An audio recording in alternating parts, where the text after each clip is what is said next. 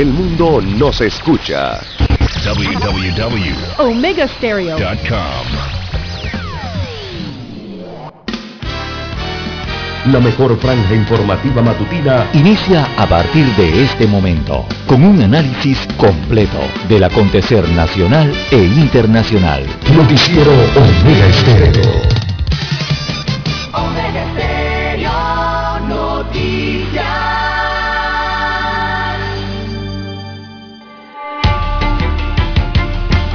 A continuación, los titulares, con los hechos que son noticias hoy.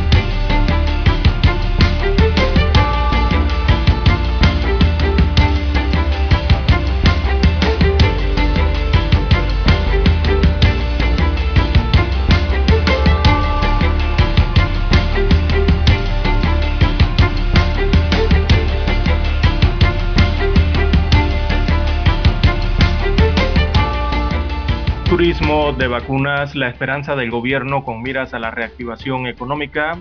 El Estado espera generar 126 millones de dólares con el Vacutur, programa que incentiva a turistas a reservar paquetes turísticos que incluyen la vacunación anti-COVID. La iniciativa coincide con el Black Week. Hay personas en el país a favor de esta eh, metodología. Sin embargo, también hay otros que consideran esto podría eh, generar mayor cantidad de contagios en el país al tratarse de personas que entren sin haber estado vacunadas en búsqueda de la vacuna aquí en la República de Panamá. También en este mismo sentido existe la pregunta entre los panameños si está la pandemia bajo control.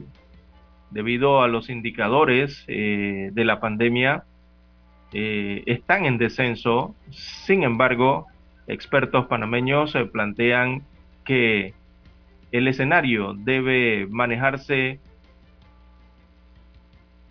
con cautela y no bajar la guardia porque aún con control total de la pandemia habrá brotes de COVID-19 en el país.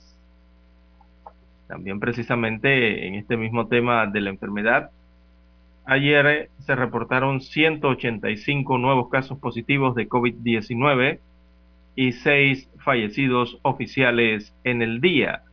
La positividad de las pruebas está en 3.5%. En más títulos eh, para la mañana de hoy, amigos oyentes, eh, tenemos que turismo no podrá reactivar a la totalidad de los contratos eh, suspendidos. También la Cámara de Comercio aboga por unir esfuerzos con otros países ante migración, ante la crisis migratoria que hay en la región. También tenemos para hoy, amigos oyentes, Panamá evalúa la tercera dosis eh, para mayores de 65 años de edad. En otros títulos, a nivel regional, tenemos que cuatro personas mueren ahogadas en la provincia de Chiriquí durante el fin de semana. También casi muere el equipo, un equipo de fútbol en la provincia de Veraguas. En la provincia de Colón matan a mujer a tiros en Altos de los Lagos. También en otros títulos a nivel eh, local tenemos amigos oyentes que Colombia recobra un 60% de sus vuelos esto a nivel eh, regional. También a nivel eh, internacional tenemos amigos oyentes en Alemania, socialdemócratas superan a bloque de Angela Merkel en reñida contienda. Así que los socialdemócratas lograron el 25.9% de los sufragios en el país europeo, mientras que el bloque de Unión obtuvo el 24.1%. Así que lideran eh, en Alemania los socialdemócratas. Ahora habrá que establecer los puentes para los para los posibles para poder construir gobierno en Alemania específicamente. Bien, también Suiza aprueba el matrimonio igualatorio. Bien, amigos oyentes, estas y otras informaciones durante las dos horas del noticiero Omega Estéreo. Estos fueron nuestros titulares de hoy. En breve regresamos. 7.30 AM. Infoanálisis, con entrevistas y análisis con los personajes que son noticia. La mejor franja informativa matutina está en los 107.3 FM de Omega Estéreo, cadena nacional. Omega Stereo tiene una nueva app. Descárgala en Play Store y App Store totalmente gratis. Escucha Omega Stereo las 24 horas donde estés con nuestra nueva app.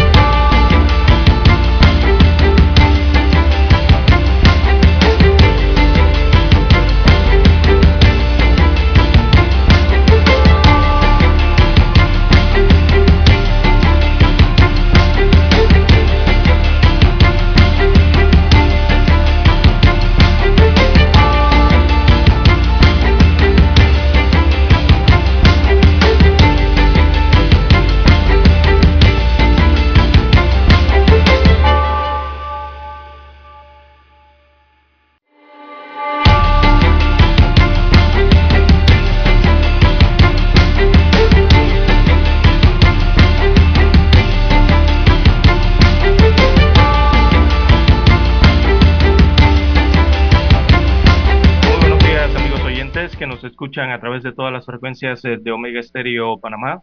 Sean todos bienvenidos a esta nueva emisión informativa para este lunes 27 de septiembre del año 2021. En el control maestro nos acompaña Daniela Araúz, asistencia también de Eric Pineda.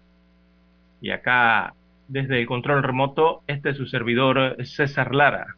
Así que reiterados los buenos días, amigos oyentes Hoy arrancando esta nueva semana desde el centro geográfico del país, en la cintura de la hermosa franja ísmica, acá en la región central del territorio panameño, por los lares de las tierras bajas de la provincia de Coclé. Con ustedes eh, desde la ciudad de Penonomé para llevarles las informaciones más relevantes, eh, lo que acontece para este lunes 27 eh, en el marco de este amanecer interiorano con un cielo despejado para el día de hoy. Así que se observa un cielo colmado de estrellas. Así es como usted lo oye, amigo oyente. Y allí ya se asoma eh, a la distancia entre eh, las montañas, ¿verdad? Se observa la intensidad luminosa que ya se asoma. Así que felicidades a todos en este inicio de semana, a todos los amigos oyentes que nos escuchan en todas las provincias, en todas las comarcas, en el área marítima. Dos frecuencias cubren el territorio nacional. También los que están en omegaestereo.com, temprano en el internet, ya escuchándonos a nivel mundial, los que han activado el apps, ¿sí? la aplicación de Omega Stereo. Eh, bienvenidos sean todos. Si usted no la tiene todavía, está tiempo de descargarla de eh, su tienda favorita de Android o iOS. Eh, también a los amigos oyentes que nos escuchan en televisión, ¿sí? Estamos a nivel nacional en televisión pagada por cable, Tigo a nivel nacional. El canal es el 856, eso en su televisor. Bien, amigos oyentes, iniciamos la mañana de hoy recordándoles que precisamente hoy y siempre haga lo correcto, no traicione sus principios ni sus valores eh, no olvide que lo correcto es correcto aunque nadie lo haga y que lo incorrecto es incorrecto aun si todos los lo hacen. Así que tenga eso muy pendiente, amigos oyentes. Bien, rápidamente arrancamos el noticiero Mega Estéreo. Ya les contamos que hay un cielo despejado acá en provincias centrales, pero vamos a darles el informe meteorológico para todo el país. Eh, así que se prevén, estamos en temporada lluviosa, recordemos, estamos en el mes de septiembre, quizás uno de los más lluviosos, así que se prevén en horas de la mañana eh, cielo parcial nublado en gran parte del istmo, esto a nivel general, probabilidades de aguaceros aislados en sectores costeros y también en los sectores marítimos de ambas vertientes, Caribe y Pacífico. En horas de la tarde se esperan lluvias y tormentas dispersas a lo largo de la vertiente del Pacífico, la más poblada del país, también eh, aisladas eh, sobre la vertiente del Caribe. Se podrían dar episodios eh, fuertes de lluvia hacia el occidente del país, hacia las provincias de Chiriquí, Bocas del Toro, Veraguas, la comarca Nave Buglé. Por ahí habría, algo más de, lluvia fuerte para el día de hoy. Así que en términos generales, lluvia y tormenta en sectores del Caribe y sur del Golfo de Panamá, eh, el resto del país parcialmente nublado, en gran, parte, del país. Y hay que tener cuidado hoy, amigos oyentes, sobre todo los eh, conductores, porque eh, se podrían dar ráfagas de viento mayores a 35 kilómetros por hora durante los episodios de las tormentas en ambas vertientes. Así que hay que tener cuidado con el viento el día de hoy.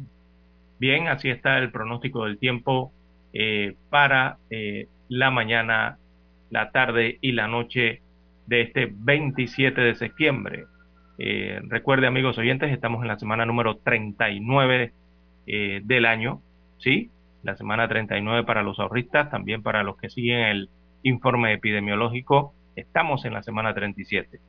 Eh, ya nos hemos consumido 270 días eh, del calendario 2021. Eso representa un 74% ya del año 2021 que se ha consumido. Ya hemos tachado, arrancado esas hojas del calendario del presente año, el 74% ya. Y bueno, para llegar a, al día número 365, para completar este año hacen falta 95 días. En 95 días, bueno, don Daniel y don Eric entonces estarán en su cena, ¿no? De año nuevo. Así que faltan 95 días. Don Dan. Bien, amigos oyentes, eh, las 5.43 minutos de la mañana en todo el territorio nacional. Hacemos la pausa y retornamos con las noticias de carácter general. Noticiero Omega Estéreo. La mejor franja informativa matutina está en los 107.3 FM de Omega Estéreo. 5.30 AM.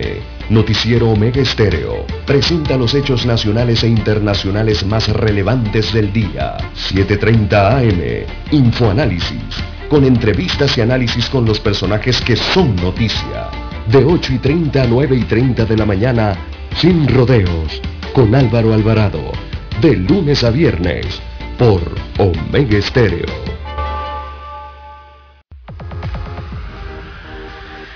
Omega Stereo tiene una nueva app. Descárgala en Play Store y App Store totalmente gratis. Escucha Omega Stereo las 24 horas donde estés con nuestra aplicación totalmente nueva. Centrales telefónicas.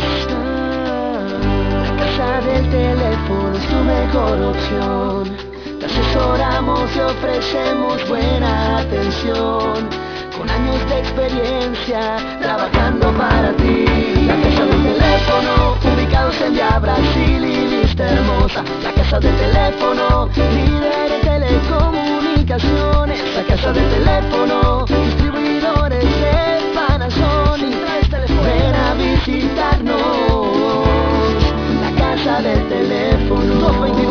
229-0465. lsdtcorp.com. Distribuidor autorizado Panasonic. Para anunciarse en Omega Estéreo, marque el 269-2237.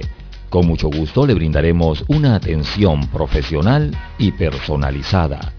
Su publicidad en Omega Estéreo. La escucharán de costa a costa y frontera a frontera. Contáctenos 269-2237. Gracias.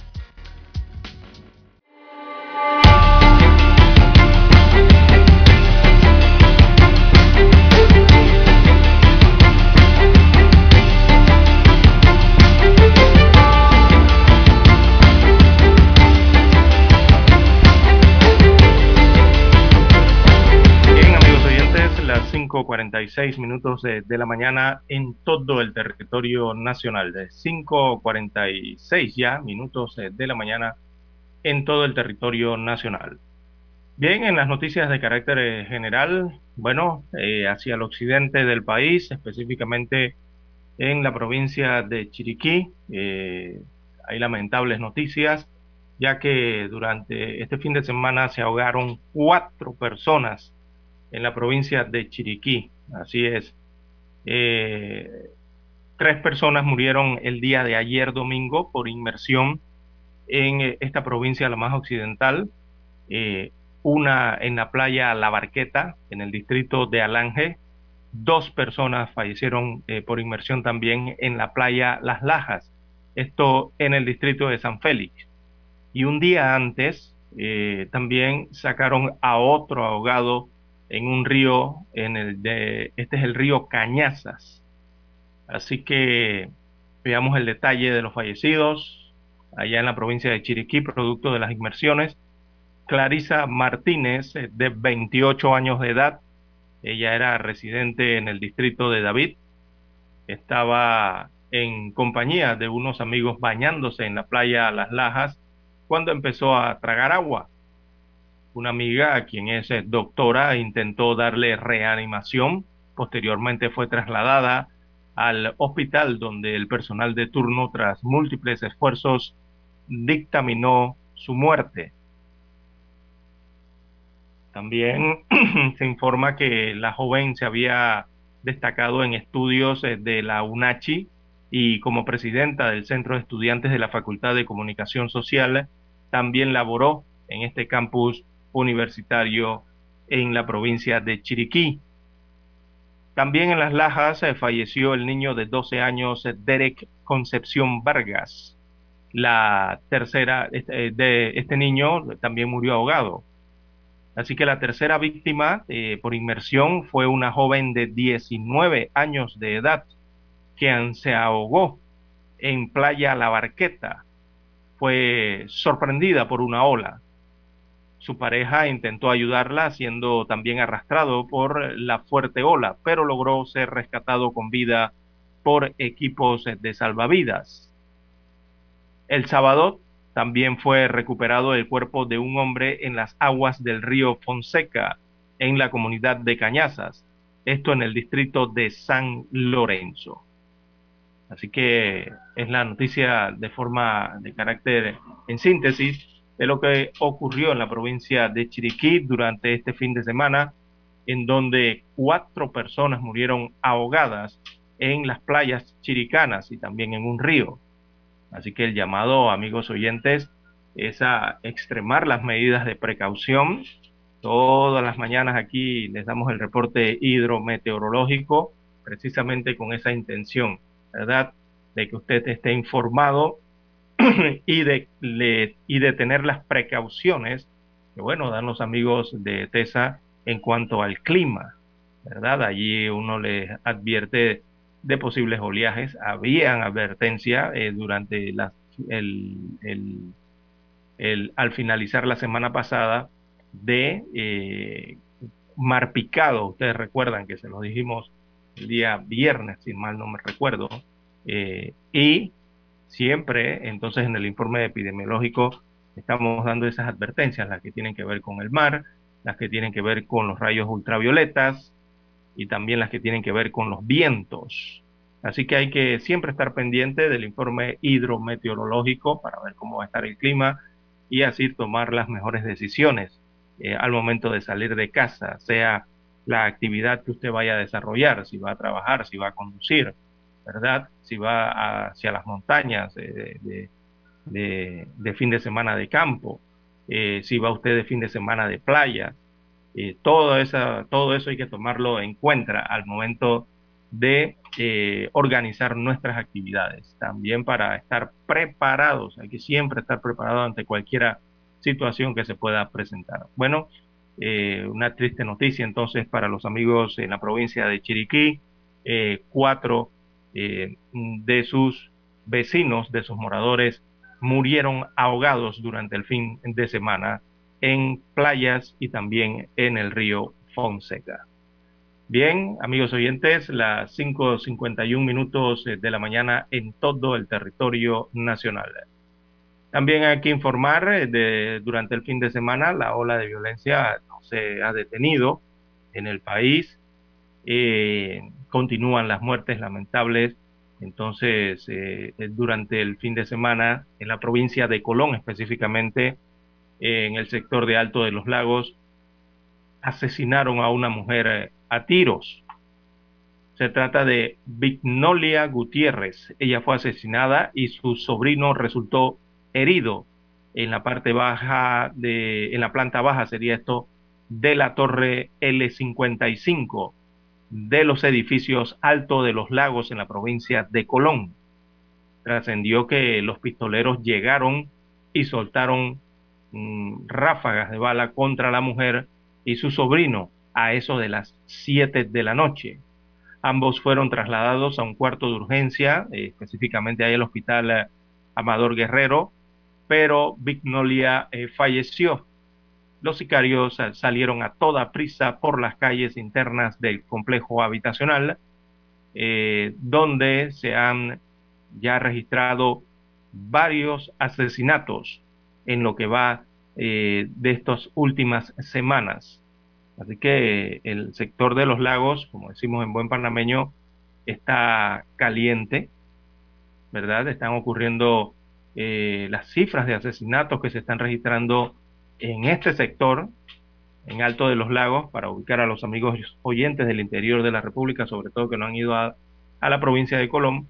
Bueno, este es un complejo habitacional de, multifamiliares, de familias de bajos recursos, que se encuentra ubicado antes de llegar a la ciudad de Colón, mucho antes, ¿no? A la mano derecha, cuando usted va hacia la ciudad de Colón, se encontrará con una cantidad de edificios eh, multifamiliares de varios colores. Bueno, ese es un complejo amplio donde viven miles de personas eh, que han sido, bueno, han obtenido una respuesta habitacional en ese sector y también han sido eh, reubicados desde el centro de la ciudad de Colón, propiamente hacia ese sector de Alto de los Lagos. Eh, bueno, la situación allí es complicada en estas últimas semanas. Recordemos que dentro de la ciudad de Colón, hace años, bueno, vienen estos traslados hacia Alto de los Lagos pero se enfrenta a la situación eh, del pandillerismo, que lastimosamente esto lastimosamente se ha trasladado a este sector habitacional en la provincia de Colón con la reubicación de las de algunas familias. Así que hay que trabajar en eso, las autoridades de eh, seguridad y las autoridades habitacionales también deben trabajar en estas eh, temáticas para tratar de solventar o solucionar en algo la situación que se presenta en la provincia de Colón con esta cantidad de, violencia y el resultado que trae ¿no? estas cifras de asesinatos y actos violentos en esta provincia del Caribe. Bien, las 5.55 minutos de la mañana en todo el territorio nacional. Esto es parte de lo que ha ocurrido, amigos oyentes, durante el fin de semana en cuanto a los hechos que se registran en las diferentes provincias. Eh, también, bueno, vamos a revisar aquí el informe que nos envían de lo acaecido desde el viernes hasta el día de ayer, lunes, eh, domingo, perdón, eh, en cuanto a los hechos que se registran. También durante el fin de semana, durante los últimos días, se presentó una especie de descontrol en la provincia de Los Santos. Así es como usted lo oye.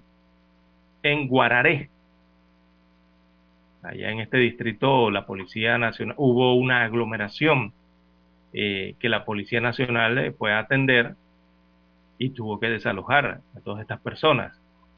Así que, a pesar del llamado que han hecho las autoridades, sobre todo las de salud, a las actividades relacionadas eh, con aglomeraciones, bueno, se dio el Festival de la Mejorana en Guararé de forma virtual. Moradores y visitantes abarrotaron las calles del lugar la noche del sábado, provocando eh, el desalojo de parte de las autoridades. Eh, aunque el festival era virtual, bueno, la gente lo que hizo fue que se fue a las calles eh, pensando que ya todo estaba, estábamos en la normalidad que todos ansiamos. Y bueno, se formó la aglomeración. Y es que, según la información, a pesar de las regulaciones existentes, se aprobaron permisos para la realización de dos actividades con música en vivo y una barrera. Sí, sí, un juego de toros. Eh, sin embargo, las personas se aglomeraron en las calles del lugar durante el fin de semana. Así que cantidad de videos han sido difundidos en las redes sociales a lo largo del fin de semana y en ellos se puede apreciar la gran cantidad de personas en las calles de Guararé, incluyendo a muchos sin el uso de mascarilla y libando licor en la vía pública. La aglomeración fue tal, la que se dio, que unidades de la policía tuvieron que intervenir para desalojar a las personas, lo que culminó con una persona aprendida por alteración, eh, esto sería la convivencia pacífica. Así que las autoridades de policía en la provincia de Los Santos indicaron que el desalojo se dio de forma pacífica, sin utilizar la fuerza física, tratando de persuadir a las personas para que cumplieran con las normas establecidas eh, por las autoridades de salud. Así que el director regional de salud, él es de nombre Aybar Hernández, esto en la provincia de Los Santos, eh, confirmó que las aprobaciones de las actividades, eh, esas aprobaciones estuvieron sujetas a una inspección previa para garantizar que cumplieran con el distanciamiento y el aforo correspondiente.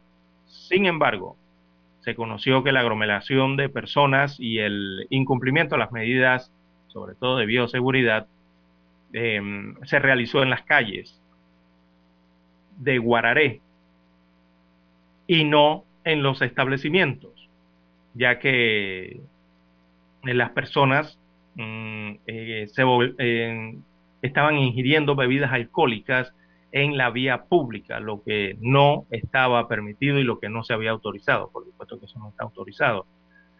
Eh, así que las autoridades de salud de Santeñas eh, pidieron a la población que tome conciencia y que cumpla las normas de bioseguridad, ya que la pandemia no ha terminado, el tema de la pandemia de la COVID-19 en el país. Es cierto, estamos todavía en medio, estamos transitando la pandemia. Así que el Festival de la Mejorana, el cual eh, se realiza en el marco de la celebración de la Virgen eh, de las Mercedes, es una de las principales actividades em, folclóricas eh, de la región, allá para la provincia de Los Santos. Pero hay que recordar, amigos oyentes, que estamos en medio de la pandemia de la COVID-19 y hay medidas y hay algún tipo de restricciones aún que hay que cumplir, ¿verdad? Para evitar que se den esos rebrotes, evitar eh, nuevos contagios, evitarlos en lo posible, ¿no? Estos nuevos contagios de la enfermedad. Recordemos que aquí en Panamá ya tenemos circulando a la variante Delta de la COVID-19 y también a la variante Mi de la COVID-19. Así que a tener mucho cuidado, amigos oyentes, al respecto. Bien, las seis en punto de la mañana hay que escuchar las notas del glorioso himno nacional.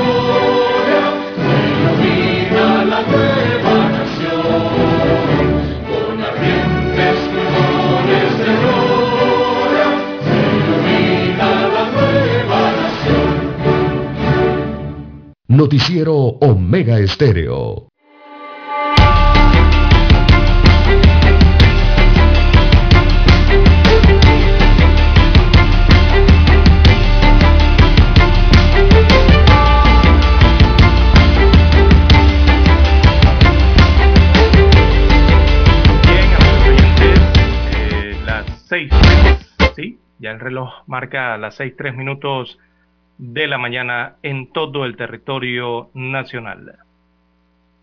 Bien, vamos eh, rápidamente eh, con, buscamos aquí rápidamente el informe epidemiológico para la mañana del día de hoy. El informe entregado el día de ayer específicamente por las autoridades eh, de salud.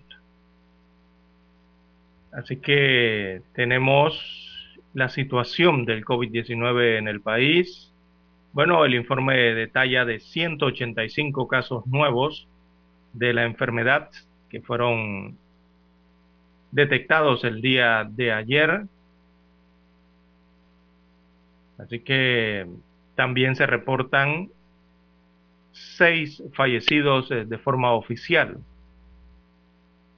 Sin embargo, a esos seis fallecidos hay que agregarle una muerte acumulada, según el reporte epidemiológico, así que en total siete personas eh, fueron decretadas muertas el día de ayer, producto de la COVID-19. Eh, en cuanto a las pruebas realizadas, se realizaron 5.280 nuevas pruebas. Eso arrojó estos 185 nuevos contagios, lo que da una positividad del 3.5%. 3.5% es la positividad eh, registrada para el día, eh, para las últimas 24 horas. Así que en casa hay 3.154 casos activos eh, recibiendo tratamiento ambulatorio. En los hoteles hay 138 personas infectadas también recibiendo tratamiento. En cuanto a los hospitalizados, 281 son las camas que se están utilizando actualmente para atender a pacientes de COVID. Hay 281 pacientes hospitalizados con esta enfermedad. De ellos, veamos lo que están en sala con COVID moderado. Hay 226 eh, personas. Y en la unidad de cuidados intensivos, allí permanecen 55 personas en la UCI a nivel nacional, en los diferentes hospitales.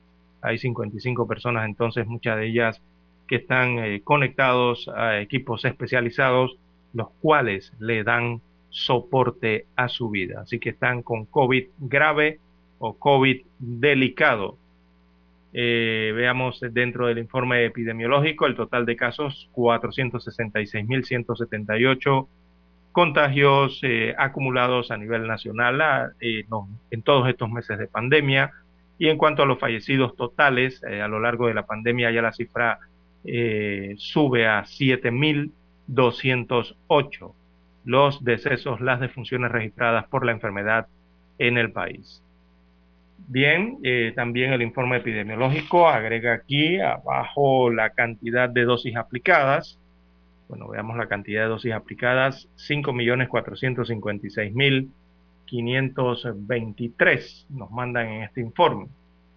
es la cantidad de dosis que se han aplicado. Así que Veamos el informe de la vacunación. Mm, este informe destaca que, bueno, este informe no tiene cifras, pero, amigos oyentes, eh, aquí dan unos porcentajes. algo que no entiendo por parte de las autoridades. Pero vamos a darle el porcentaje que envían las autoridades de salud. Bueno, es el MINSE específicamente informó ayer domingo que desde el pasado viernes el 68% de la población residente en el país está inmunizada con las dos dosis de las vacunas contra la COVID-19. Dice este informe del MINSA que el 84% de los habitantes del país tienen la primera dosis. Ese es el problema, ¿por qué no dan la, por qué no dan la cifra?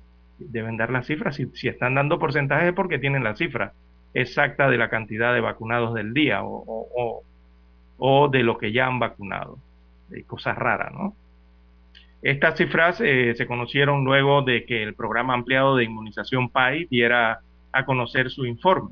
Este revela además que en Panamá se han aplicado 5.456.523 dosis anti-COVID. Sí, pero ese es el total de dosis aplicadas. Lo que queremos saber es cuántas son primeras dosis y cuántas son segundas dosis. Eh, de este total, dice el informe del MINSA, 4.709.234 son dosis de la casa farmacéutica Pfizer. Sí, pero volvemos a lo mismo. ¿Cuántas de esas dosis son primeras dosis o cuántas ya son segundas dosis? O sea, esquema completo. Dice el informe del país del MINSA que 747.289 eh, son personas que han sido vacunadas con la casa farmacéutica AstraZeneca. Destaca el informe del PAI. Volvemos a lo mismo. No nos dicen cuáles están parcialmente vacunados ni cuáles están con vacunación completa, ya el esquema completo o eh, bien vacunados, como decimos en Panamá, cuando usted tiene las dos dosis. Entonces, esta es una falencia que, tiene este informe. Por otro lado, la región metropolitana de salud reporta que al 20, del 20 al 25 de septiembre se colocaron 4.176 dosis de Pfizer en tres centros comerciales de la capital y 2.370 en el centro comercial Megamall. Dice aquí, el Megamall está hacia el este de la provincia de Panamá. 792 eh, fueron aplicadas en Dorado Mall, esto ya más hacia el centro, y 1014 eh, en el centro comercial Alta Plaza. Un poco más hacia la parte norte eh, de el centro de la capital. Bueno, es, es, lo que nos envían o dan a conocer las autoridades a través de un comunicado el día de ayer respecto a la vacunación. Y aquí quiero hacer un comentario a este informe, ya que lo tenemos aquí, de este informe de las autoridades de salud porque es lo que vengo observando, que, que cada día entregan menos información a los medios de comunicación social, y no tanto a los medios de comunicación social, sino a la población, le están entregando menos información.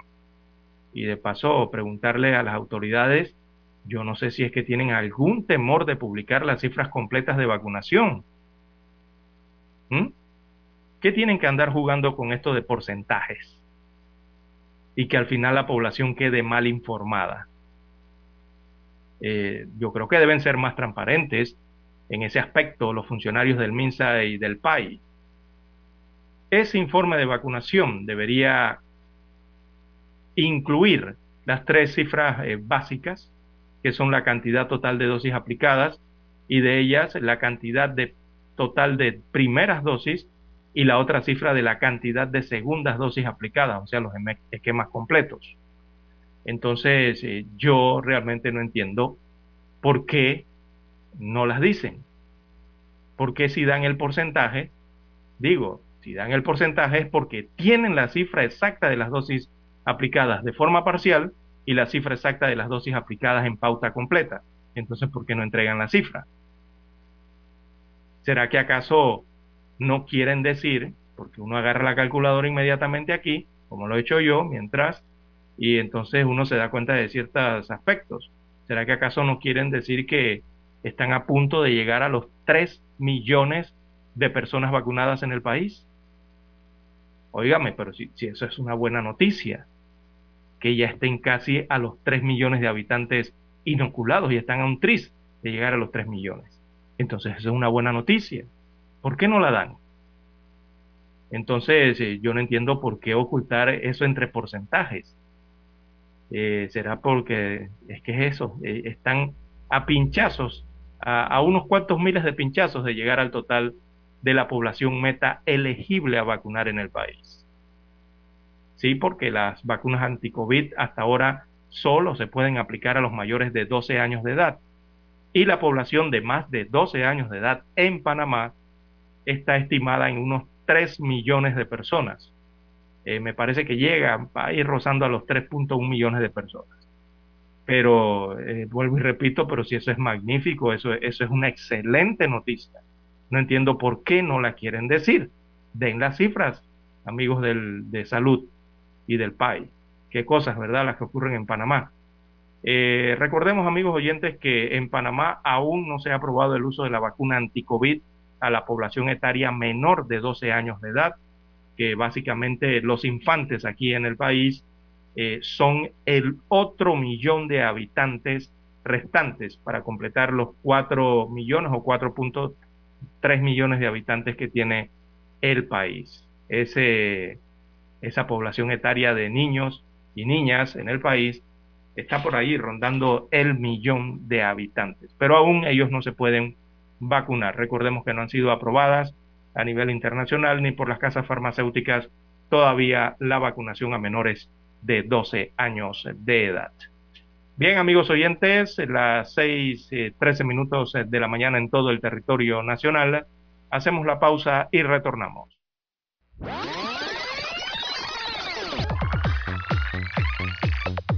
Omega Stereo tiene una nueva app. Descárgala en Play Store y App Store totalmente gratis. Escucha Omega Stereo las 24 horas donde estés con nuestra aplicación 100% renovada.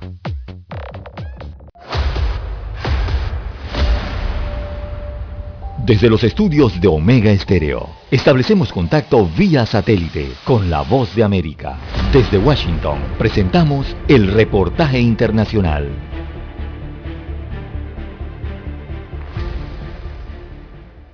Autoridades federales de aviación en Estados Unidos advirtieron que la tasa de pasajeros que califican como rebeldes en los vuelos de las aerolíneas han disminuido drásticamente desde principios de este año, pero en su mayoría no ha cambiado en los últimos tres meses y sigue siendo más del doble del nivel observado a fines de 2020. La Administración Federal de Aviación se atribuyó el mérito de la reciente disminución, vinculándola con el uso por parte de la agencia de multas mayores contra los infractores que son más de un millón de dólares. En una audiencia realizada en el Comité de Transporte de la Cámara de Representantes en el Congreso estadounidense, el administrador de la agencia federal, Stephen Dixon, destacó que su trabajo está teniendo un impacto y la tendencia se está moviendo en la dirección correcta, pero agregó textualmente, necesitamos que el progreso continúe. Esto sigue siendo una seria amenaza para la seguridad. El legislador demócrata por Oregon, Peter DeFazio, destacó durante la audiencia que los incidentes reportados son más que suficientes para tomar acciones y manifestó que pese a la disminución que se experimenta, se debe ser más drástico.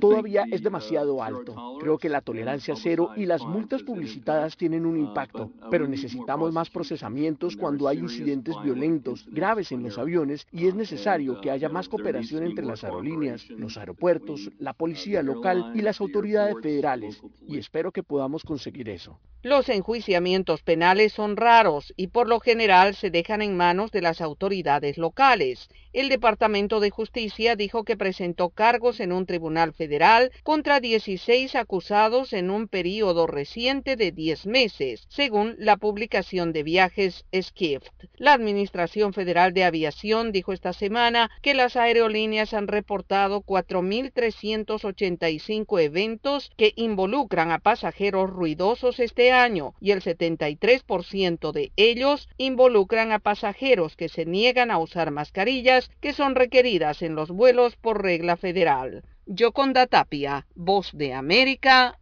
Washington. Escucharon vía satélite desde Washington el reportaje internacional. La mejor franja informativa matutina está en los 107.3 FM de Omega Estéreo. 5.30 AM. Noticiero Omega Estéreo. Presenta los hechos nacionales e internacionales más relevantes del día. 7.30 AM. Infoanálisis. Con entrevistas y análisis con los personajes que son noticia. De 8 y 30 a 9 y 30 de la mañana. Sin rodeos. Con Álvaro Alvarado. De lunes a viernes por Omega Estéreo. Somos Omega Estéreo. 40 años siendo la cadena nacional en FM Estéreo, pionera en Panamá.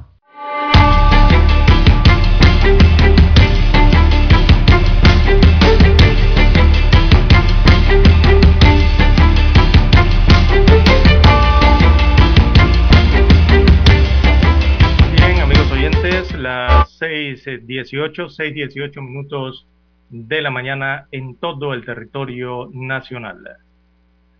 Eh, también, como señalábamos en titulares temprano en la mañana, bien, eh, el turismo de vacuna es la esperanza del gobierno con miras a la reactivación económica, destaca hoy eh, el principal titular del diario La Estrella de Panamá, también el diario La Prensa para la mañana de hoy, titula a forma de pregunta, ¿está la pandemia bajo control en Panamá? Otro de los títulos, del diario eh, la, Prensa, también para la mañana de hoy, que hablan sobre el turismo de vacunas. Eh, también la prensa destaca hoy en su sección de económicas, perdón, que el turismo no podrá reactivar a la totalidad de los contratos suspendidos dentro del tema de, del Producto Interno Bruto, que va relacionado entonces con toda esta situación que ha vivido el país. Recordemos que la crisis no simplemente ha sido eh, de salud o sanitaria, sino que la crisis también ha sido económica, producto de esta pandemia. Y por supuesto que el Producto Interno Bruto anda por allí rebotando, ¿no? En medio eh, de lo que evidentemente es una recuperación desigual dentro del país. Esto a pesar del aumento eh, que se ha registrado en el segundo trimestre de este año 2021. Eh, recordemos que el primer trimestre Panamá sí no creció en el Producto Interno Bruto. Estuvo menos 8% el primer trimestre. Eh, aunque para el segundo trimestre sí aumentó, entonces subió creo que a un 40% aproximadamente. Pero de esas cifras bajas en que venía, ¿no? Así que queda un largo camino por recorrer en el país. El país estará entre eh, los que más demoren eh, en recuperar su Producto Interno Bruto en la región. Por lo menos así ya lo ha dicho eh, Moody's. ya ha dicho que, que, Panamá será uno de los últimos en recuperar su Producto Interno Bruto.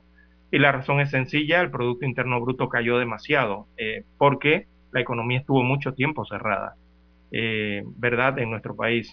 las economías de la región en otros países Mm, bueno, fueron menos meses eh, los que estuvieron inactivas los sectores debido a que el cierre no fue tan extenso como el que ha tenido Panamá y sus economías eh, cayeron menos, cayeron 3%, 5, hasta 7% máximo en los países de la región, Costa Rica, Colombia, eh, Guatemala, los países de Sudamérica cayeron poco, ¿no? Sin embargo, Panamá tuvo una caída más alta, casi del 20% de la caída del Producto Interno Bruto, 17, casi 20%, y yo creo que hasta más. y eso, bueno, vamos a tener que trabajar eh, esforzadamente, ¿no? En el país para lograr recuperar eh, el Producto Interno Bruto, por lo menos tratar de hacerlo llegar a lo que teníamos en el año 2019 y, y también superarlo, ¿no? Que es la meta de todo el país, eh, restablecer esta situación nuevamente eh, y tratar de regresar a lo más cercano a la normalidad eh, que teníamos antes en el país o sobrepasar, ¿verdad? Eso y mejorar la situación económica en el país. Bueno, esa es la combinación de las situaciones que hay entonces producto de esta pandemia en Panamá. Veamos el tema del turismo de la vacuna. a eso le llaman Bakutur, así le ha denominado el, el, gobierno central, ¿no? A través de este programa eh, que establece eh, disponer de un cuarto de millón, unas 250 mil vacunas de la casa farmacéutica AstraZeneca que ya están en el país. Recordemos que ya AstraZeneca ha entregado la mayoría, creo que ya entregó todo el lote que adquirió Panamá. Eh, y los remanentes que hay de estas vacunas entonces serían utilizados para este programa del Bacultur, en el cual el gobierno cifra las esperanzas entonces en la reactivación económica. Y simplemente es un programa eh, que dice que, bueno, los turistas que vengan o las personas que vengan entren al país eh, como turistas y, eh, y, reserven paquetes turísticos que incluyan la vacunación anti-COVID entonces le será aplicada eh, la vacuna eh, contra la COVID-19, ¿verdad? y creo que el mínimo de estadía en el país es dos días, según las autoridades de salud. Esto para monitorear a la persona o al turista en cuanto a eh, algún tipo de sintomatología después de la vacunación, ¿verdad? Recuerde que a usted le dan un seguimiento eh, para saber eh, si la vacuna aplicada le ha ido bien o le ha ido mal con ella. Entonces creo que el mínimo es de 48 horas de estadía en el país, como mínimo, ¿no?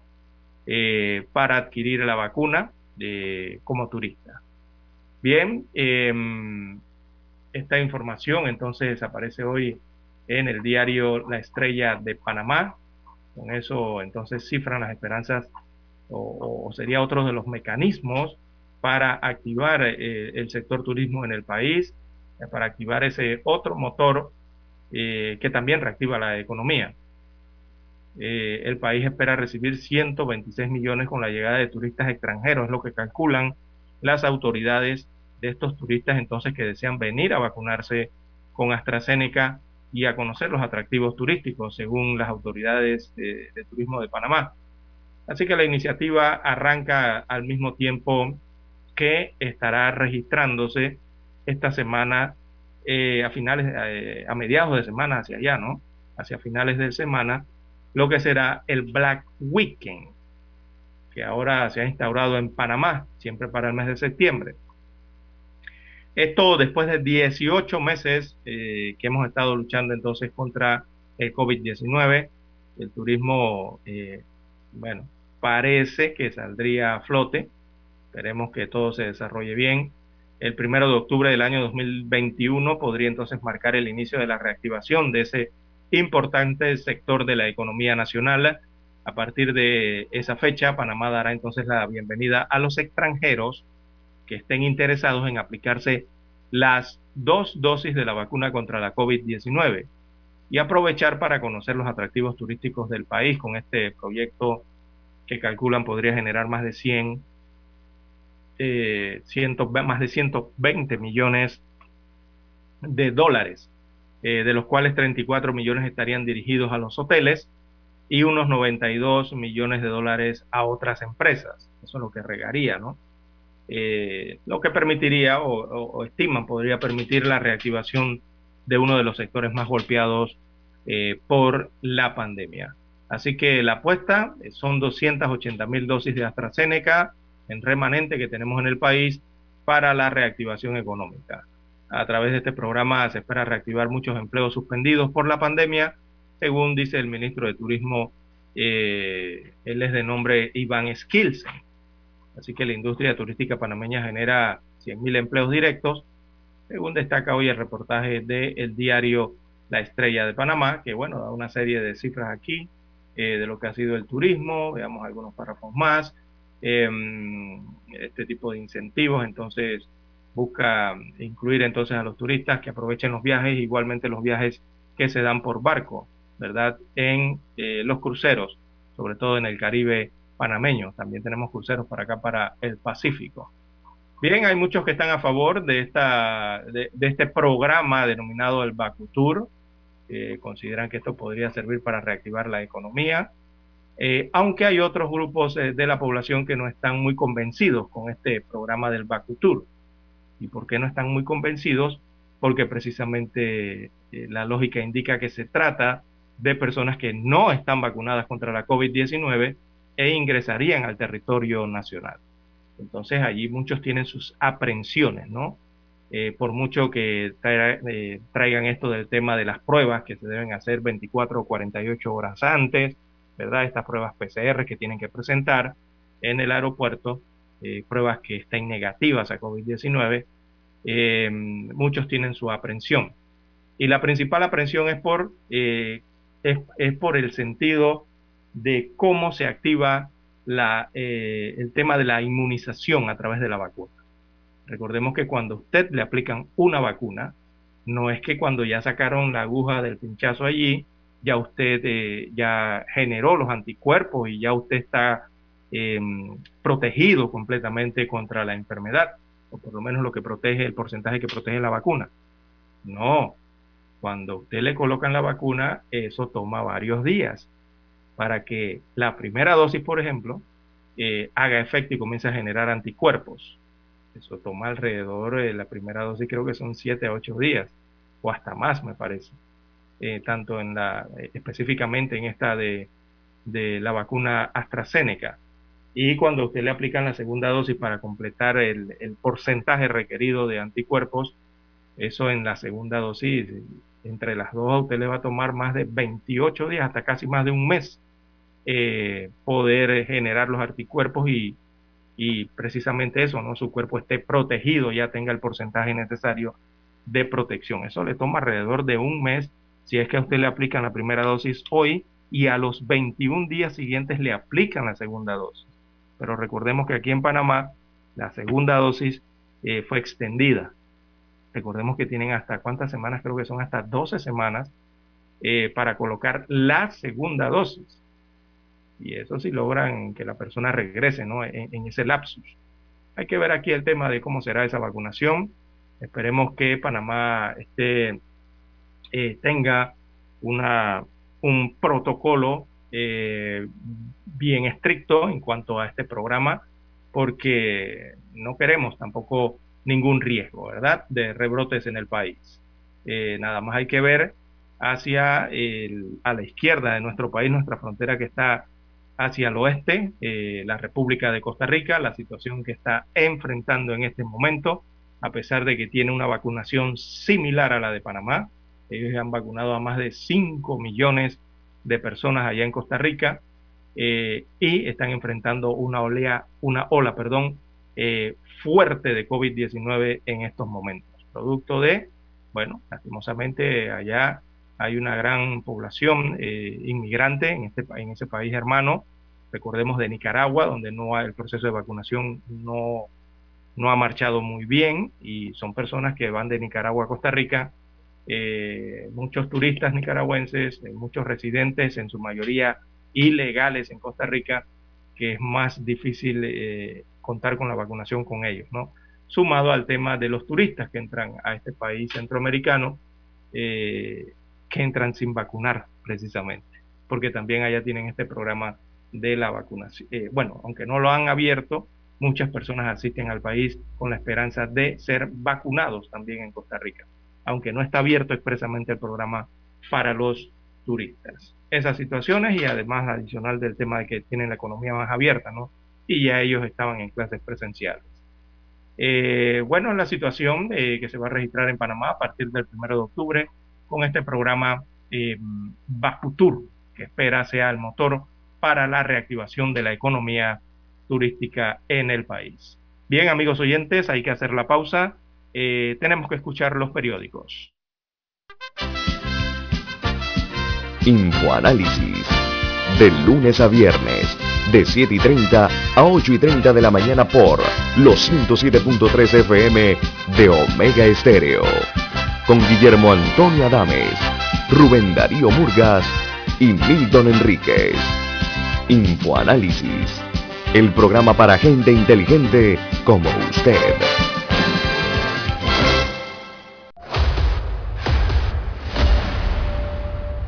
Desde los estudios de Omega Estéreo, establecemos contacto vía satélite con la voz de América. Desde Washington, presentamos el reportaje internacional.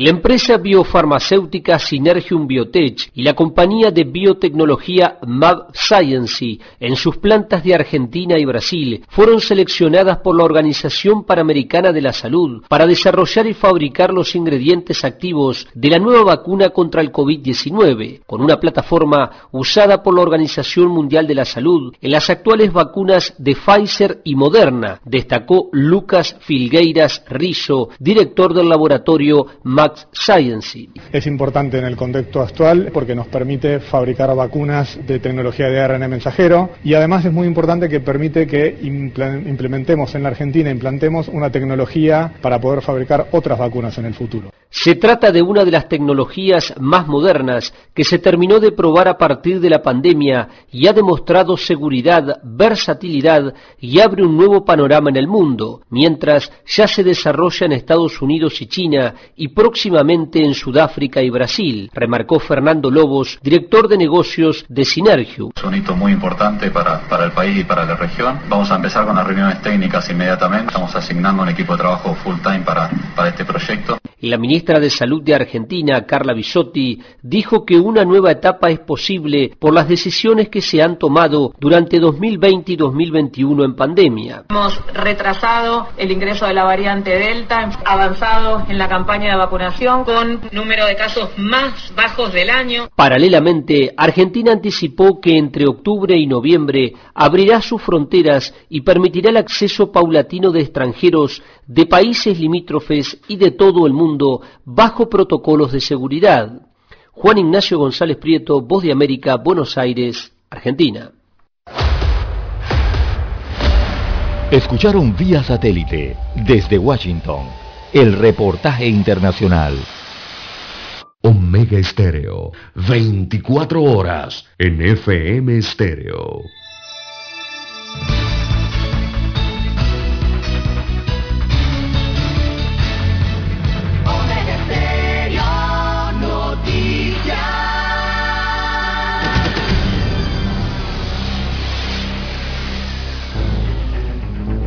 Las noticias impresas en tinta sobre papel. Con ustedes. Escuchando el periódico. Los titulares de las primeras planas de los diarios estándares de circulación en Panamá.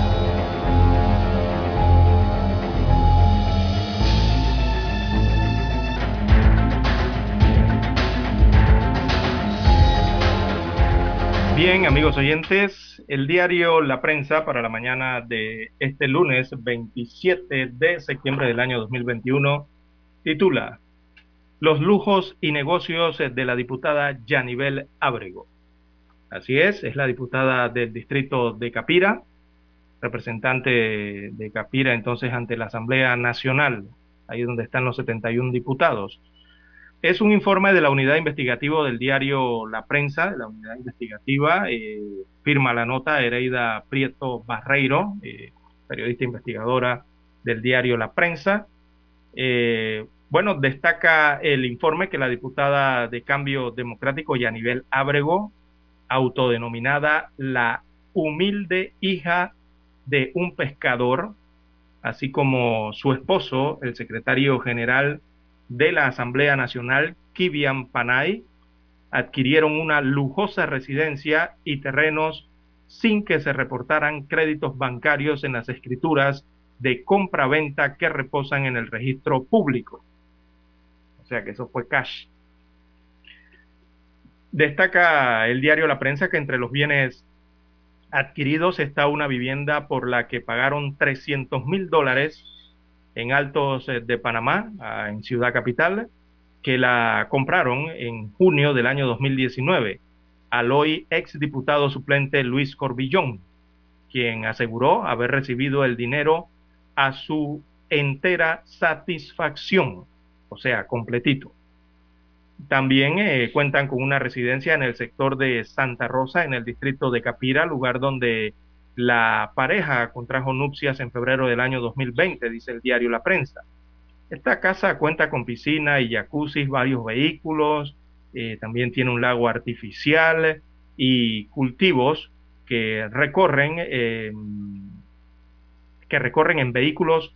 Estos son, eh, bueno, estos son four wheels, estos vehículos de cuatro ruedas, así como un mirador según se observan una serie de fotografías entonces que publica el diario eh, de, estas, de estas residencias. Así que la funcionaria de la Asamblea Nacional compra y remodela residencias lujosas sin aparentes créditos bancarios, destaca el diario La Prensa.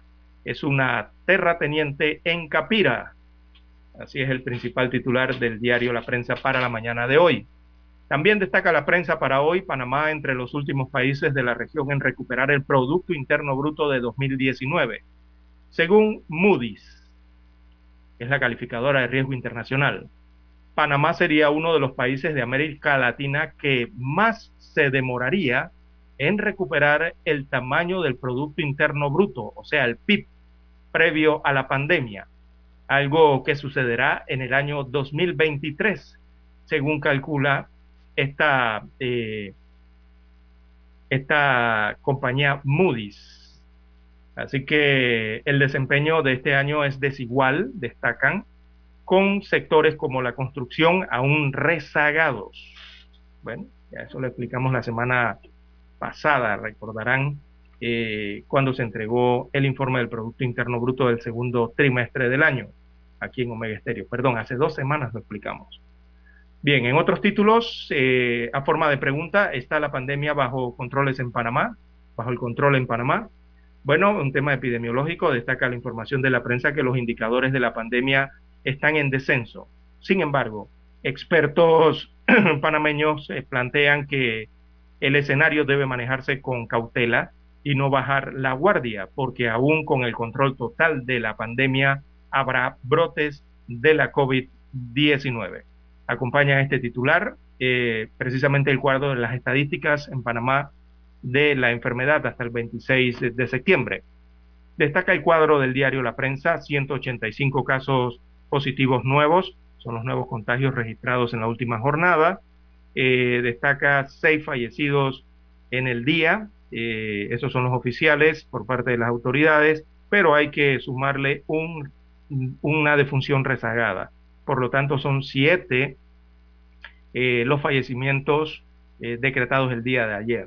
También el cuadro del diario La Prensa destaca la positividad de 3.5% de positividad en las pruebas en las últimas 24 horas. Eso es lo que arrojó las pruebas de las últimas 24 horas. 3.5% de positividad de la enfermedad en el país. También en otros títulos eh, de la prensa para hoy tenemos eh, sobrepoblación en cárceles es de 4.351 presos. Destaca la información o más bien los datos de la Dirección General del Sistema Penitenciario del, Ministerio de Gobierno, esos datos revelan que en las eh, prisiones panameñas hay 18.942 personas, pero el sistema está diseñado para albergar 14.591, o sea que hay 4.315 presos, eh, eh, es, la, la sobrepoblación carcelaria. Hay hacinamiento, evidentemente. Así que esta realidad se da a pesar de que a raíz de la pandemia de la COVID-19 el año pasado se aplicaron una serie de rebajas de pena a los presos que reunían ese perfil. Esto para tratar de reducir el hacinamiento y la probabilidad de contagios dentro de las cárceles. En otros títulos del diario La Prensa para hoy, Cámara de Comercio, Industrias y Agricultura de Panamá aboga por unir esfuerzos con otros países ante el tema de la migración. ¿sí? Porque hay una crisis regional de migración. Así que la Cámara de Comercio plantea que el país debe buscar apoyo en articular esfuerzos con otros países frente a la crisis migratoria. Esta semana autoridades de Panamá se reunirán con una delegación estadounidense para tratar eh, este tema. Se van a reunir aquí en la República de Panamá, en territorio panameño. También eh, turismo no podrá reactivar a la totalidad de los suspendidos, dice otra nota de portada del diario La Prensa, tiene que ver con el tema laboral. Así que la Cámara de Turismo de Panamá indicó que el sector necesitará más tiempo para reactivar el 100% de los más de 40 mil contratos que se mantienen suspendidos debido a la pandemia de la COVID-19. El sector servicio tiene hasta octubre para activar a todos los trabajadores, hacen de recorderis. En otros títulos del diario La Prensa, Panamá evalúa una tercera dosis para mayores de 65 años de edad en el país. También jueces deben pasar pruebas para estar en carrera judicial. En la sección Vivir Más eh, hay un reportaje sobre los eh, corales. Dice que los corales soportan más de lo que pensábamos dice este reportaje eh, ecológico del diario La Prensa. También en el tema de los derechos y a nivel internacional, bueno, Suiza aprueba matrimonio igualatorio. Bien, amigos oyentes, estos son los títulos que tienen portada el diario La Prensa para la mañana de hoy. 5.30 AM, Noticiero Omega Estéreo, presenta los hechos nacionales e internacionales más relevantes del día. La mejor franja informativa matutina está en los 107.3 FM de Omega Estéreo, cadena nacional.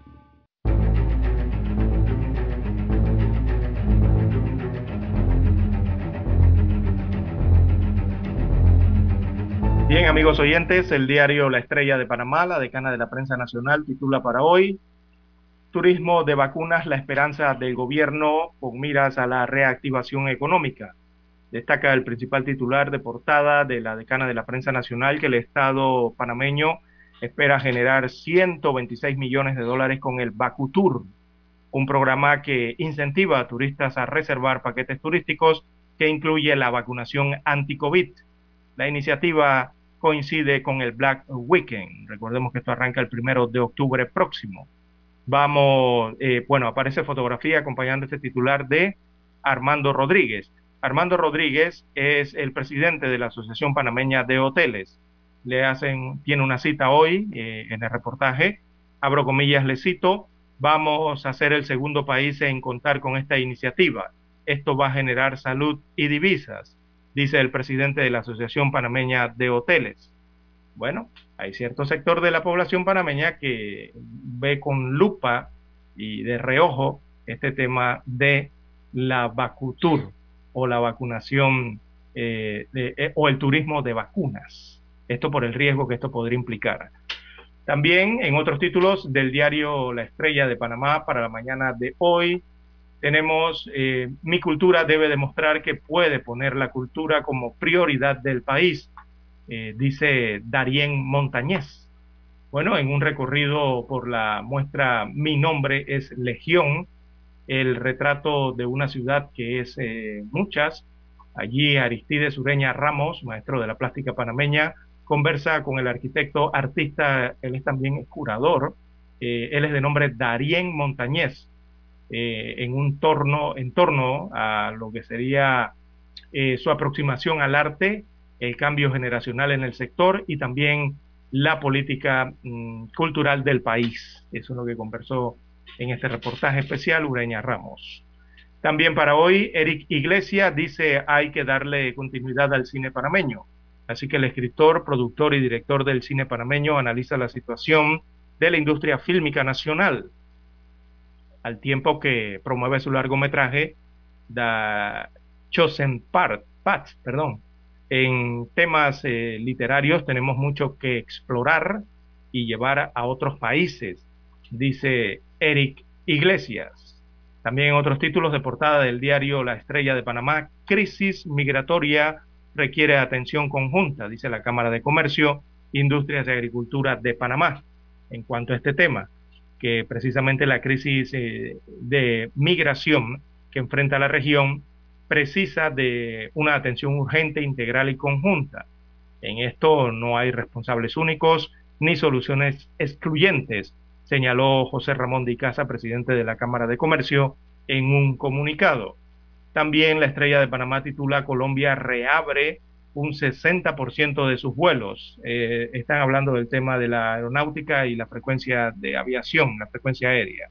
Así que el país eh, vecino recuperó el 60% de las frecuencias internacionales aéreas que tenía antes eh, de la pandemia, según las cifras de ProColombia. Este año el país está superando en un 82.3% las nuevas rutas aéreas internacionales frente a 2019 Hoy en Colombia hay más de 680 frecuencias aéreas semanales y los países que concentran más del 90% de los vuelos hacia Colombia son Estados Unidos, México, España, Perú, Ecuador, República Dominicana, Chile, Brasil, Turquía y Panamá. También en otros títulos de primera plana de la estrella de Panamá, eh, veamos, nos remiten a la sección de deportes, el título deportivo es El streaming deportivo creció en pandemia. Así que además de la señal de televisión, también lo de YouTube, lo de Facebook y lo de Twitter e Instagram eh, se han posicionado durante la emergencia sanitaria como canales para transmitir y llegar a más aficionados del deporte panameño, destaca este reportaje especial en la página 6B. También el cuadro COVID-19 de la Estrella de Panamá aparece en la parte inferior de la portada. Rapidito leemos las cifras, 466.178 casos confirmados, 7.208 fallecidos, todo esto a lo largo de la pandemia. El día de ayer se reportaron 185 nuevos casos de las pruebas, 3.5% de positividad, y también el día de ayer se reportaron 7 fallecidos, 6 oficiales y un fallecido rezagado. Eso hace el total de 7 en la última jornada. En cuanto a los recuperados, eh, la cifra asciende a 455.397 personas curadas, restablecidas de la enfermedad. Amigos oyentes, estos son los títulos plasmados en la portada del diario La Estrella de Panamá. El mundo nos escucha. www.omegastereo.com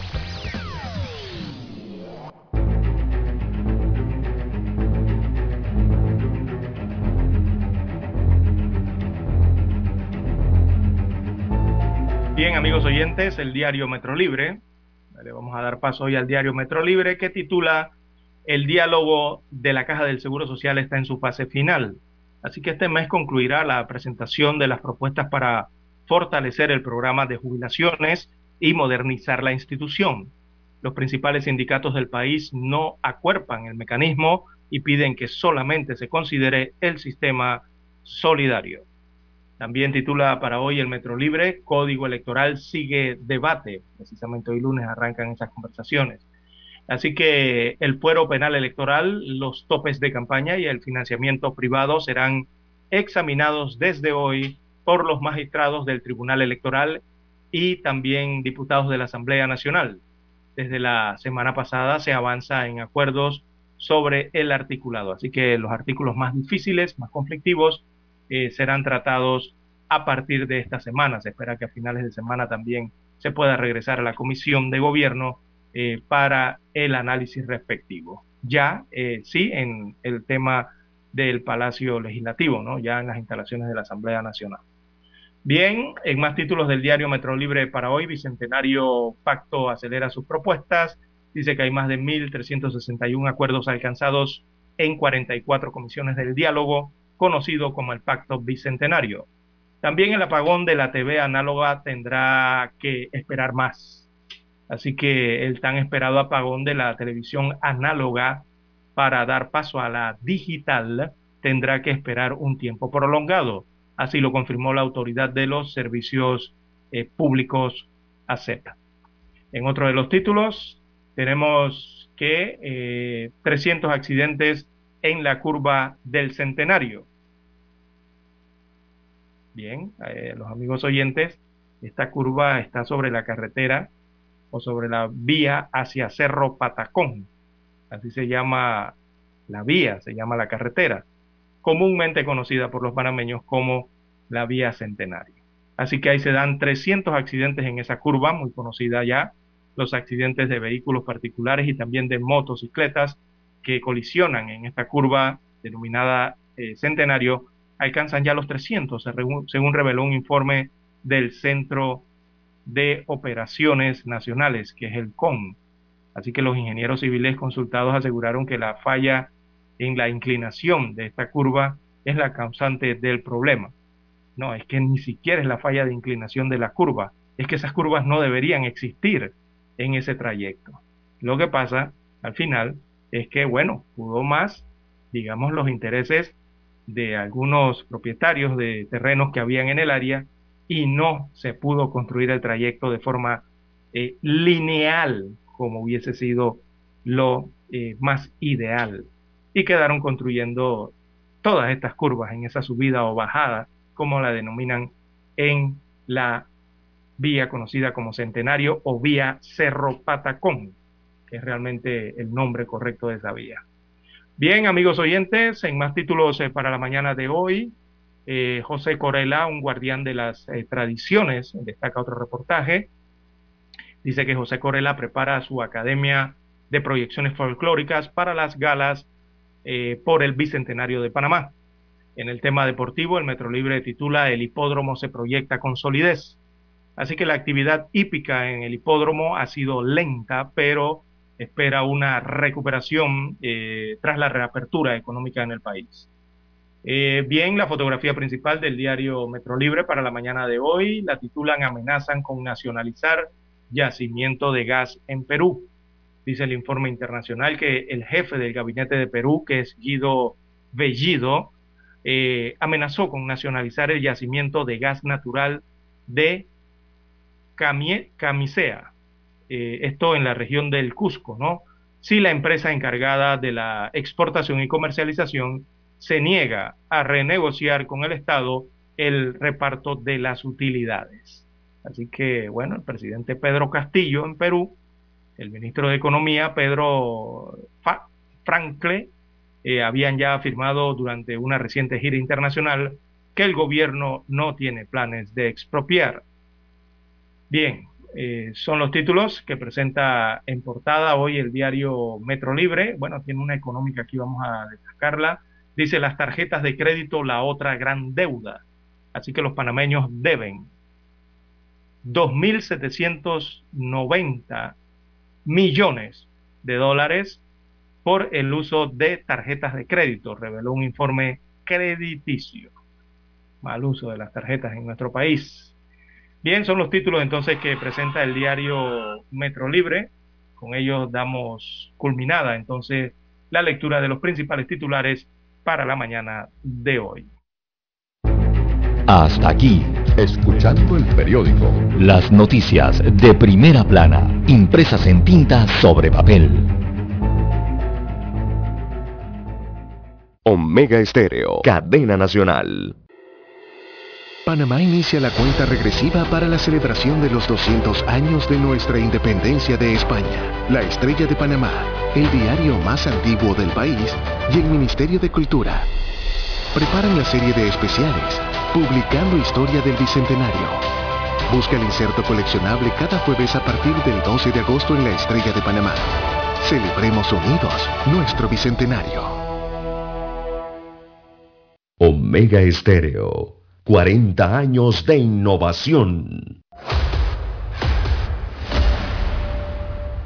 Desde los estudios de Omega Estéreo, establecemos contacto vía satélite con la voz de América. Desde Washington, presentamos el reportaje internacional.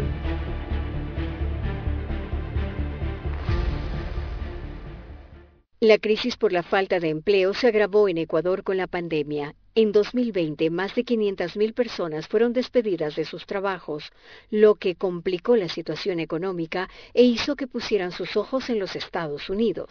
Los traficantes de personas vieron la oportunidad de ganar dinero ofreciendo viajes seguros vía México, aprovechando que ese país no solicitaba visa desde hacía un año para los ecuatorianos. Diariamente partían en vuelos charter aviones con 300 pasajeros desde el aeropuerto de la ciudad de La ubicada a 108 kilómetros de la capital. Luis Mainato fue uno de ellos. Gladys, su hermana, expresa. Mi hermano no sé estará vivo, estará muerto. La ruta marcada por los coyoteros es Ecuador-México, llegando a Cancún, luego Monterrey, Piedras Negras, Río Bravo y la supuesta llegada a Eagle Pass en Texas.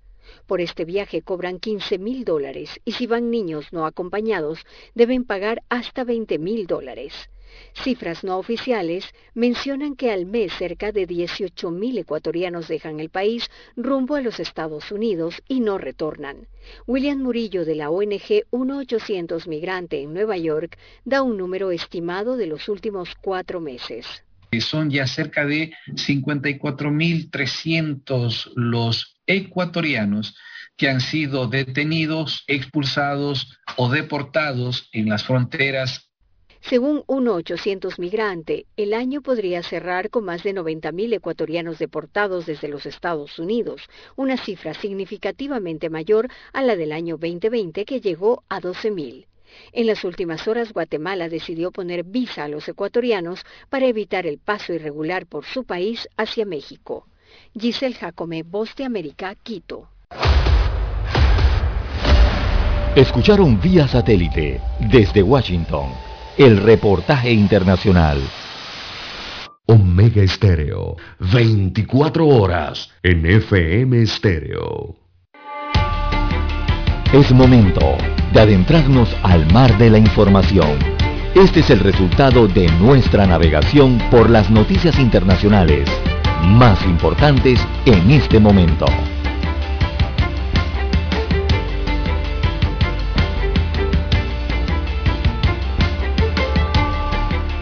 Bien, amigos oyentes, regresamos a la mesa de redacción de Omega Estéreo. Bien, de relieve a nivel internacional, eh, bueno, en el mapa es Alemania, donde se genera la información más importante del mundo en las últimas horas. Se trata de las elecciones en Alemania. Así que los sociales demócratas superan el bloque de Angela Merkel en una reñida contienda registrada el día de ayer. Eh, los sociales demócratas lograron el 25.9% de los sufragios, mientras que el bloque de la Unión de la canciller Merkel eh, logró el 24.1%. Así que bien reñida la elección en Alemania. Así que los sociales demócratas eh, son de centro izquierda. Ellos obtuvieron el mayor número de votos en los comicios nacionales en este país europeo. Superaron, superaron al bloque de la Unión que el bloque de la Unión es de centro derecha. Ese era el bloque de la canciller Angela Merkel, que decidió dejar ya, eh, después de 16 años de ser canciller, entonces el poder del país, en el que, en esto que fue una reñida contienda, entonces el día de ayer en las legislativas en Alemania. Así que los funcionarios electorales dieron estos porcentajes, repito, eh, según el escrutinio de 299 distritos electorales en Alemania, los sociales demócratas lograron el 25.9% de los sufragios y el bloque de la Unión logró el 24.1%. Los ambientalistas verdes, verdes perdón, terminaron en tercer lugar con 14.8% de los sufragios, seguidos del el proempresarial Partido eh, Democrático Libre, el Democrático Libre obtuvo el 11,5% del el electorado. Bien, son los resultados en las elecciones el día de ayer eh, celebradas allá en Alemania. Ya tenemos la señal vía desde Washington, Estados Unidos de América. Adelante a los estudios. Esta es la hora. 7 AM 7 horas. Omega Estéreo, 40 años con usted en todo momento. El satélite indica que es momento de nuestra conexión. Desde Washington vía satélite y para Omega Estéreo Panamá, buenos días América. Buenos días América, vía satélite desde Washington.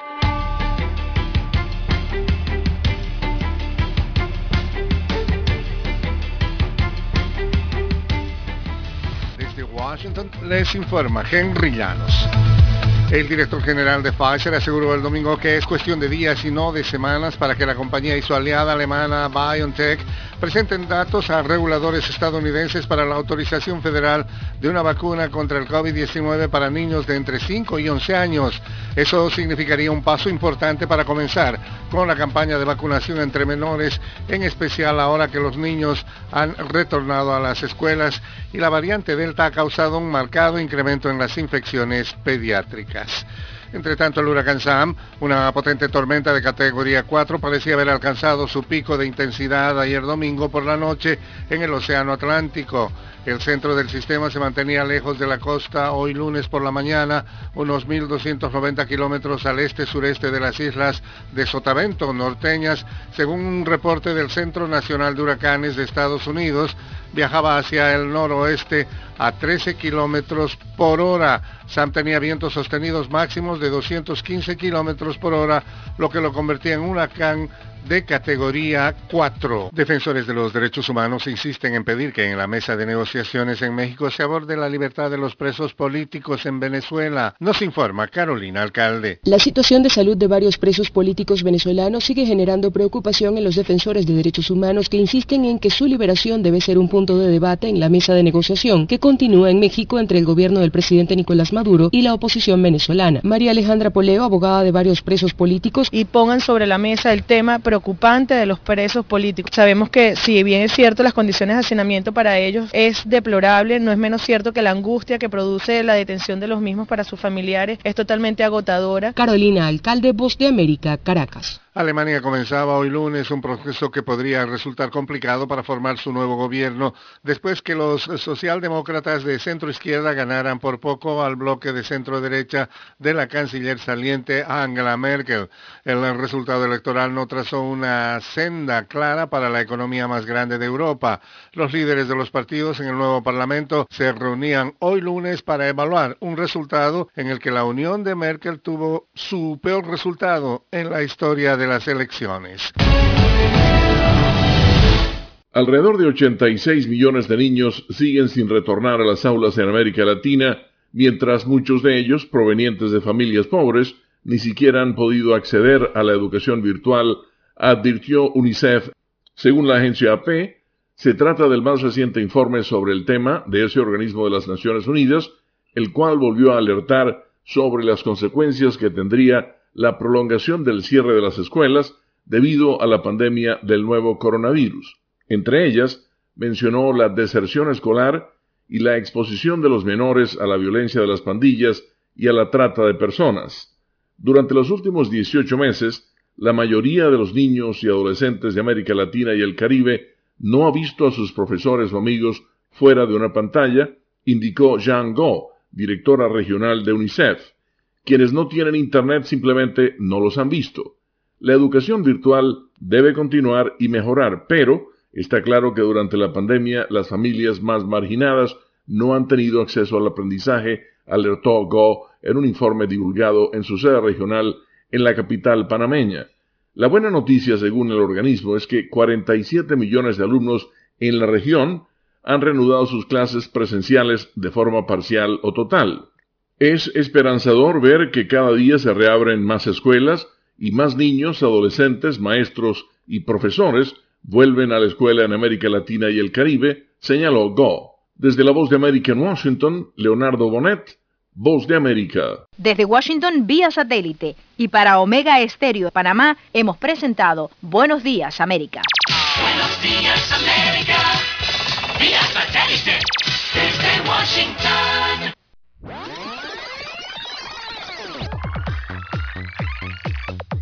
Omega Stereo tiene una nueva app. Descárgala en Play Store y App Store totalmente gratis. Escucha Omega Stereo las 24 horas donde estés con nuestra aplicación 100% renovada. Somos Omega Estéreo. 40 años siendo la cadena nacional en FM Estéreo, pionera en Panamá.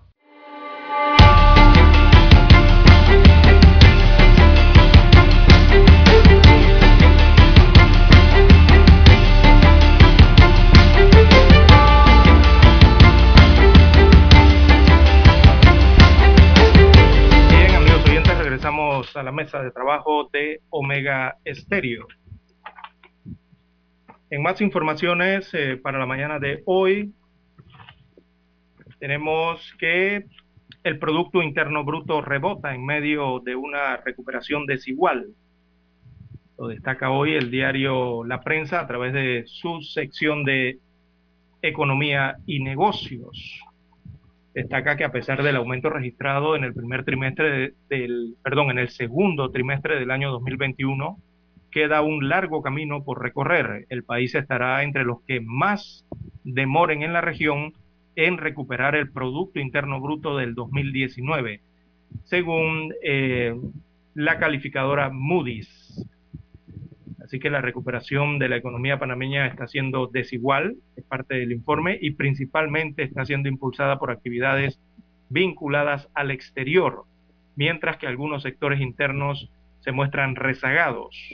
Los resultados de esta recuperación gradual, unido a la fuerte contracción de la economía en el año 2020, hará que Panamá todavía demore en recuperar los niveles eh, del Producto Interno Bruto previos a la crisis, o sea, antes del año 2019.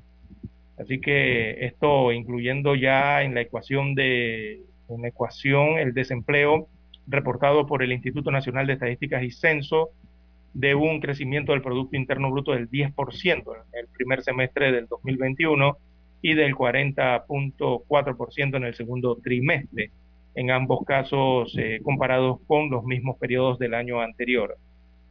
Así que el diario La Prensa, eh, Roberto González Jiménez, el redactor de esta nota, conversó con Renzo Merino. Renzo Merino es analista senior del grupo de riesgo soberano de Moody's Investor Service. Entonces comentó Merino que los números de desempeño interanual son eh, positivos, reflejando principalmente el efecto base por la fuerte caída experimentada el año pasado, particularmente en el segundo trimestre, cuando el gobierno impuso fuertes restricciones a la movilidad y a la actividad económica tras haberse detectado en marzo los primeros eh, casos de la COVID-19 en el país. No obstante, el analista destacó dos aspectos importantes que quizás no se observan a primera vista. Dijo que entre el primer y segundo trimestre del año 2021 no hubo un gran avance en cuanto a la reactivación, a pesar del gran número que se aprecia en comparación interanual. Eh, secuencialmente dijo no hubo un repunte como si estamos, o sea, como si lo estamos viendo en otros países. En Panamá no ocurrió así. Todavía hay espacio para que más, eh, más que un rebote, ¿verdad? Eh, haya una eh, recuperación en la economía, según sostuvo este especialista de Moody's. Además, a pesar del repunte, perdón, esperado en el año 2021 y considerando un crecimiento robusto para el año 2022, Moody's cree que la brecha respecto al Producto Interno Bruto antes de la pandemia eh, no cerraría hasta el año 2023. O sea, lo que está indicando Moody's es que consideran que será hasta el año 2023 que Panamá podría estar llegando a los niveles eh, del Producto Interno Bruto que dejamos en el año 2019. O sea, cómo crecía la economía en el año 2019. Para el 2023 es que podríamos estar llegando a eso, según Moody's. Bueno, ya en el 2019 venía descendiendo la situación, ¿no? Venía bajando el Producto Interno Bruto.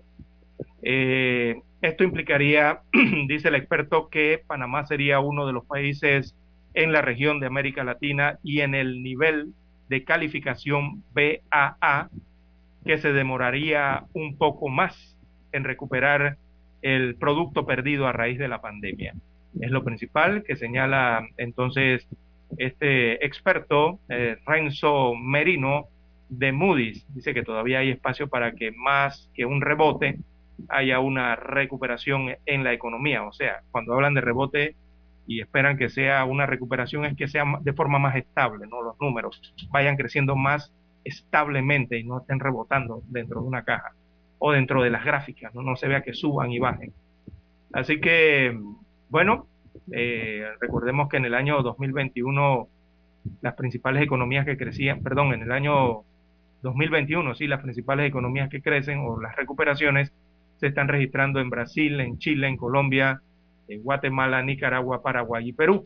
Son los principales países calificados por Moody's que destacan, eh, están recuperando su nivel de Producto Interno Bruto. No señalan a Panamá, para el año 2022, ellos consideran que sería Bolivia, Costa Rica, México y Uruguay estarían recuperando el nivel del Producto Interno del 2019.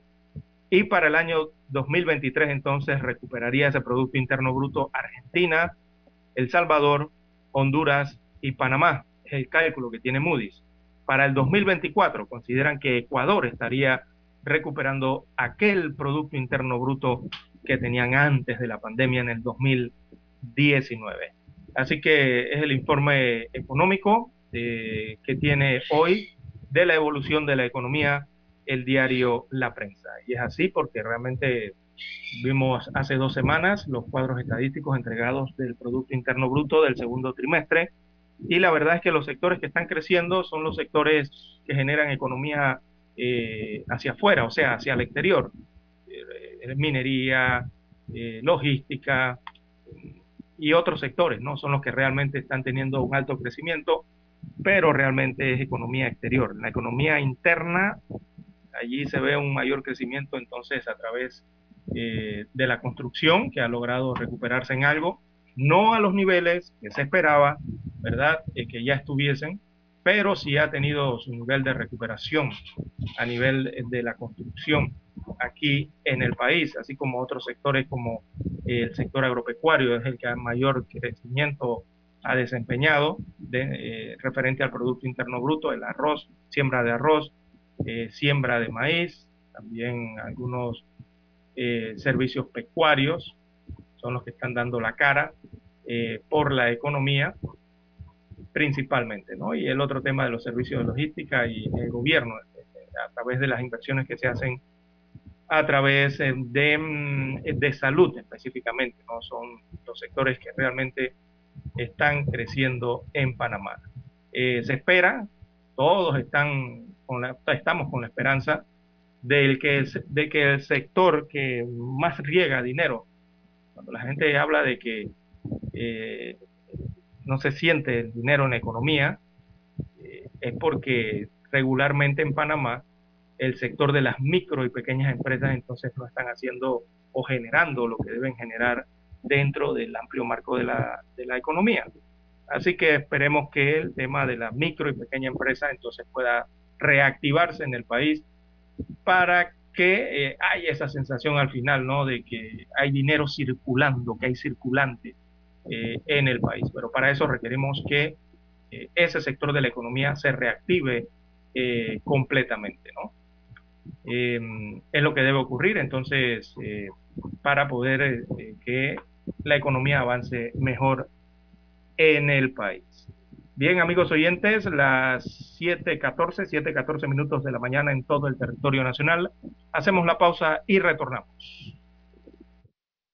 7.30 AM Infoanálisis, con entrevistas y análisis con los personajes que son noticia. La mejor franja informativa matutina está en los 107.3 FM de Omega Estéreo, cadena nacional.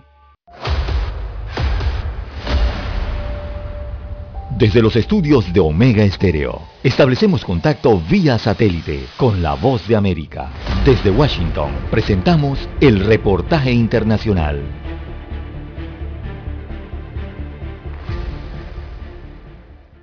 Guatemala es la nación que encabeza geográficamente la región centroamericana con una particular importancia por su cercanía con México y Estados Unidos. Su población sobrepasa los 16 millones y de ellos el 41% es indígena. Sin embargo, la pobreza extrema que alcanza a un 23.4% de las personas y la tasa de desempleo de 2.4% reflejan los grandes retos que se tienen a 200 años de su independencia. El presidente de la República, Alejandro Yamatei, hizo un llamado a la unidad y refirió los enormes desafíos que enfrenta el país.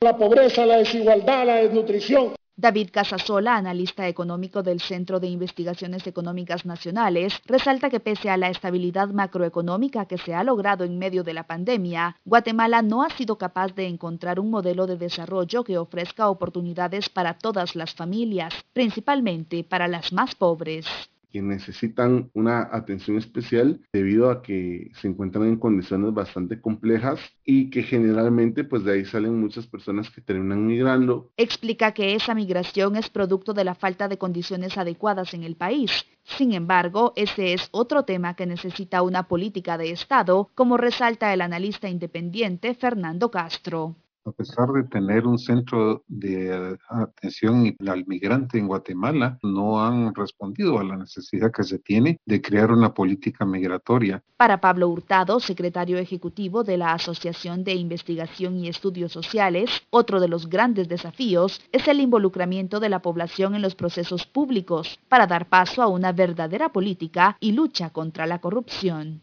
Con eso se está desbalanceando el normal funcionamiento de un, de un sistema democrático. En Guatemala, cerca del 50% de los niños sufre desnutrición crónica, ocupando el primer lugar en América Latina y el sexto en el mundo en desnutrición infantil, un desafío más por atender de forma urgente.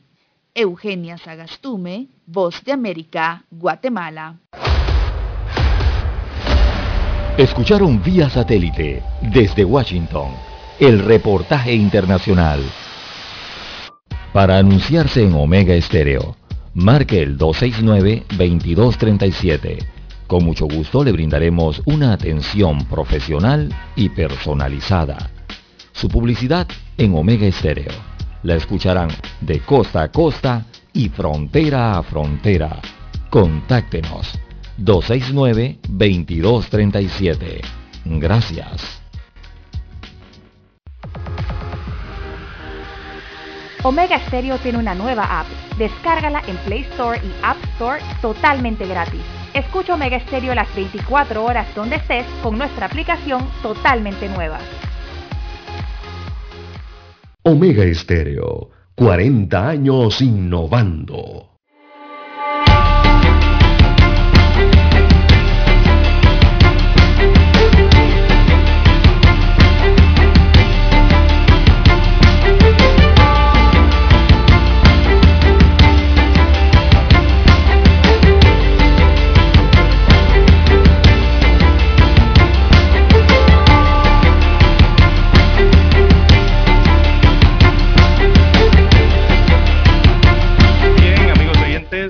Las 7.19, 7.19 minutos eh, de la mañana en todo el territorio nacional. Más informaciones eh, para la mañana de hoy, eh, amigos oyentes, la, lo que tiene que ver con la crisis migratoria a nivel mundial, a nivel latinoamericano, a nivel regional, la crisis migratoria que se enfrenta también en Panamá. será noticia durante esta semana. Eh, recordemos eh, que hay muchos refugiados también, ¿no? E inmigrantes, eh, atravesando países suramericanos, centroamericanos y también allá en el cono norte, en México, buscando la entrada a los Estados Unidos de América. Esta noticia va a estar, el tema va a estar álgido durante esta semana.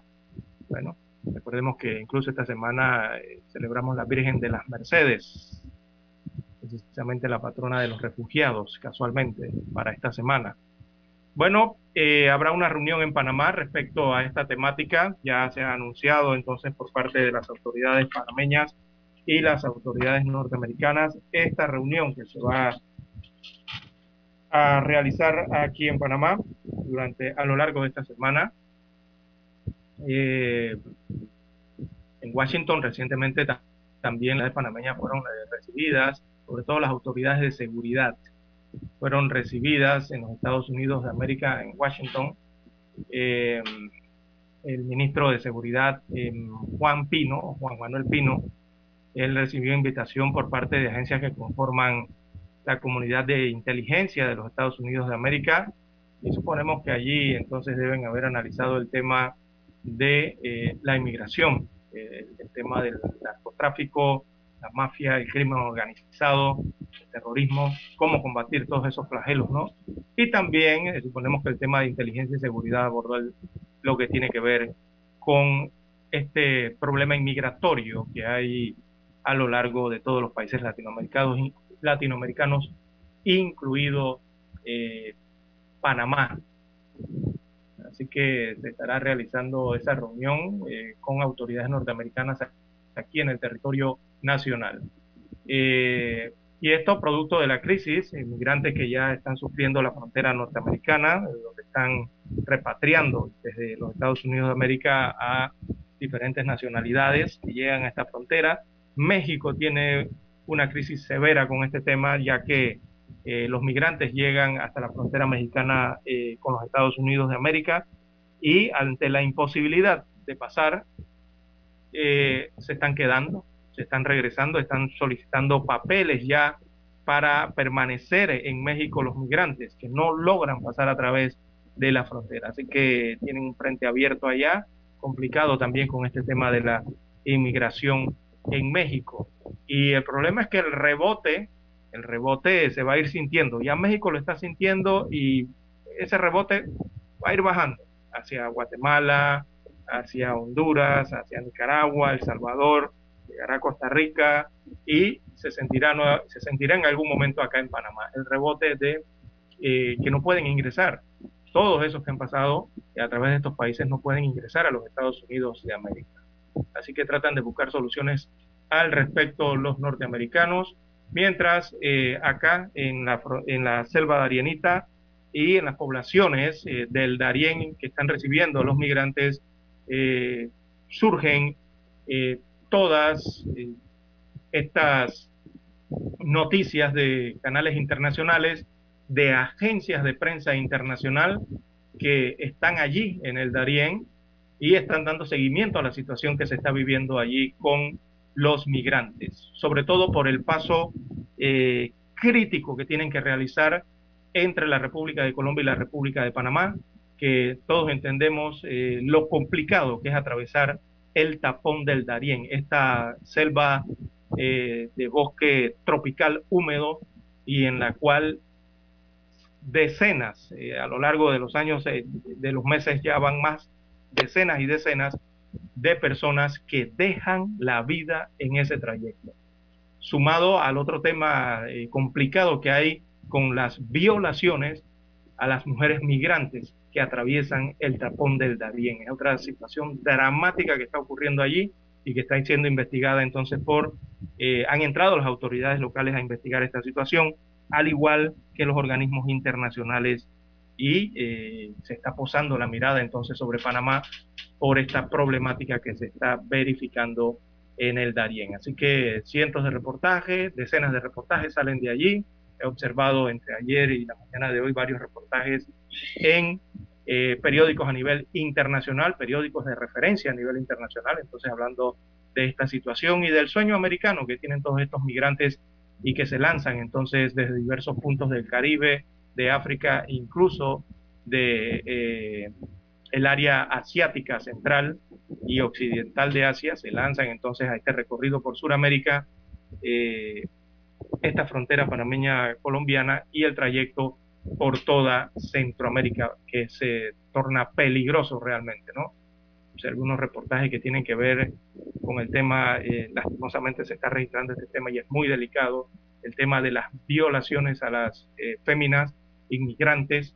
Eh, es muy triste ver eso que está ocurriendo en, en Colombia, que está ocurriendo en la selva del Darién y que sigue ocurriendo a través del trayecto que ellas llevan en el área centroamericana, específicamente en México también. Es, una, es un drama horrible, ¿verdad? En verdad, lo que tienen que soportar estas inmigrantes que eh, de antemano saben lo que van a padecer. Por eso es que muchos migrantes, ustedes escucharán en sus declaraciones aquí en Panamá, que les dicen al resto de las personas que quieren hacer esa travesía que no la hagan. Ustedes constantemente escuchan eso en los reportajes aquí en los canales nacionales. Y es por eso que enfrentan ellos a través o a lo largo del recorrido. Bueno, eh, en, las últimas horas eh, se han encontrado nueve cadáveres de migrantes allá en la selva del Darién, eh, esqueletos y otros cuerpos han sido recuperados. Eh, hay notas que hablan de que la morgue judicial en La Palma, allá en Darién, en la región de Darién, eh, está hasta el tope. Ya, ya, no cabe ni un cuerpo más. Están hasta el límite. Y entonces todo eso crea una problemática, ¿no? Evidentemente para la República de Panamá. Así que se van a estar analizando esos temas eh, a lo largo de esta semana, eh, autoridades nacionales y autoridades norteamericanas. Esto con el hecho de, o el fin evidente de que se pueda persuadir a los migrantes aquí en Panamá o en, otras, en otros países a evitar seguir ese viaje, a evitar hacer ese viaje.